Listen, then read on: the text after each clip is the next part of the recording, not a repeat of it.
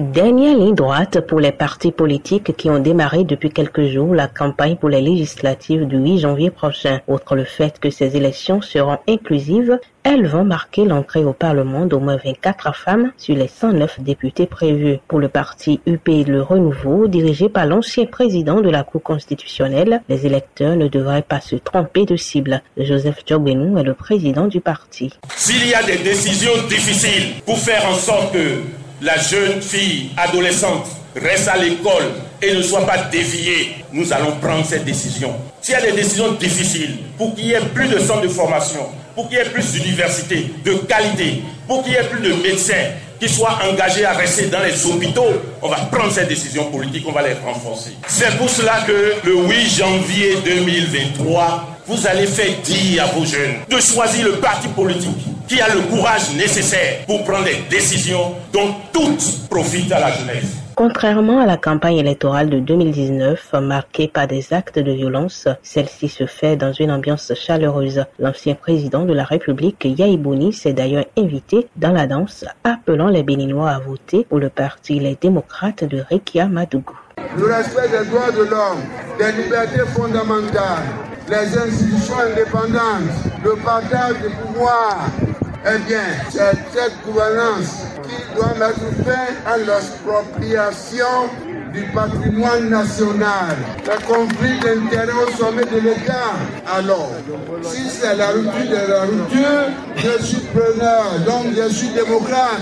L'implication de l'ancien président dans la campagne est mal vue par le parti Bloc républicain qui dénonce une tentative malsaine de Yahibouni à broyer les cartes et induit le peuple en erreur. Rachidi Badamassi, candidat sur la liste du parti Bloc républicain. Il s'agit d'une élection Je vois mal ceux qui ne sont pas concernés par ces élections viennent troubler l'ordre public. Alors nous demandons humblement à nos militantes et aux militants de ne pas céder à la provocation. Nous nous voulons la paix et je pense qu'il urge qu'on laisse les candidats concernés venir nous affronter. Le renfort ne va pas renverser la tendance.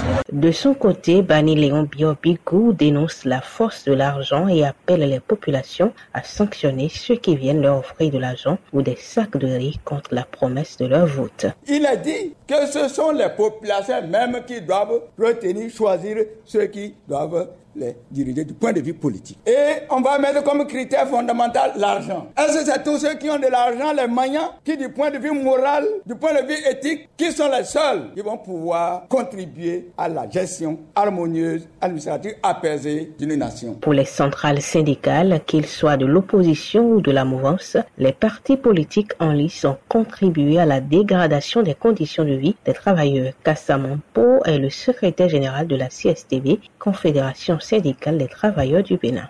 Partis bourreaux des travailleurs sont disqualifiés pour parler en vote. Non, ce n'est pas possible que cela aille là-bas vous défendre. Maintenant, deuxièmement, même le parti des démocrates qui se réclame de l'opposition n'est pas différent des autres. Il n'y a rien de nouveau. Ces gens-là sont des mêmes, je vous dis.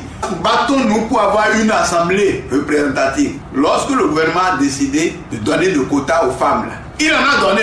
Pourquoi on ne veut pas donner de quotas aux, travailleurs? C'est dans cette ambiance que le Front des organisations nationales contre la corruption, FONAC, a observé des pratiques susceptibles d'influencer le voteur Jean-Baptiste le président de l'institution, confie avoir reçu des plaintes liées à des messages d'intimidation par endroit, à des consignes de vote indiquant à ne pas voter à tel ou tel candidat, à des prêts aux femmes par des candidats en lice, à l'achat de conscience et à d'autres pratiques dans des distributions des tonnes de vivres alimentaires. Il invite au respect des règles pour une élection crédible et apaisée. De Cotonou, Ginette dans les Afrique.